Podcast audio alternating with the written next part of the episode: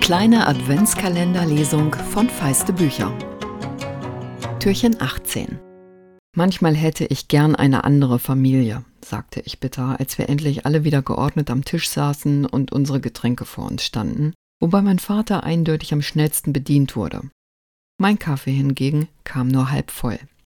Ich auch, sagte Otto, der eben an den Tisch trat und seine Schultasche auf den Boden warf, wo sie von Achilles neugierig beschnuppert wurde. Otto bückte sich. Oh nein, bevor du die aufkaust, gebe ich's dir lieber gleich. Er nahm die Brotbox heraus und fütterte den Hund mit einem Schinkenbrot. Guter Junge, strahlte meine Mutter und fuhr ihm grob über die Haare. Wie heißt du? Otto setzte sich und verkündete übergangslos, ich habe eine Fünf in Latein. Krieg ich Pommes? Mein Vater wandte sich ihm zu. Nach dem indianischen Horoskop bist du Lachs. Du wirst die Schwierigkeiten meistern. Latein ist wie eine Fischtreppe für dich. Ich holte tief Luft, schwieg aber. Mama sagte, ich habe gestern Karin, Karima, besucht. Ihr geht's gut.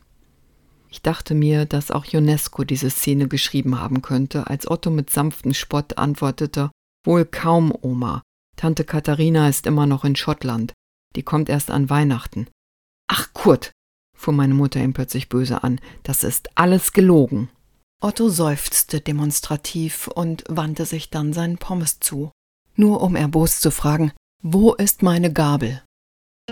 Ich hoffe, ihr findet es nicht so unfassbar wie ich, dass heute schon der vierte Advent ist.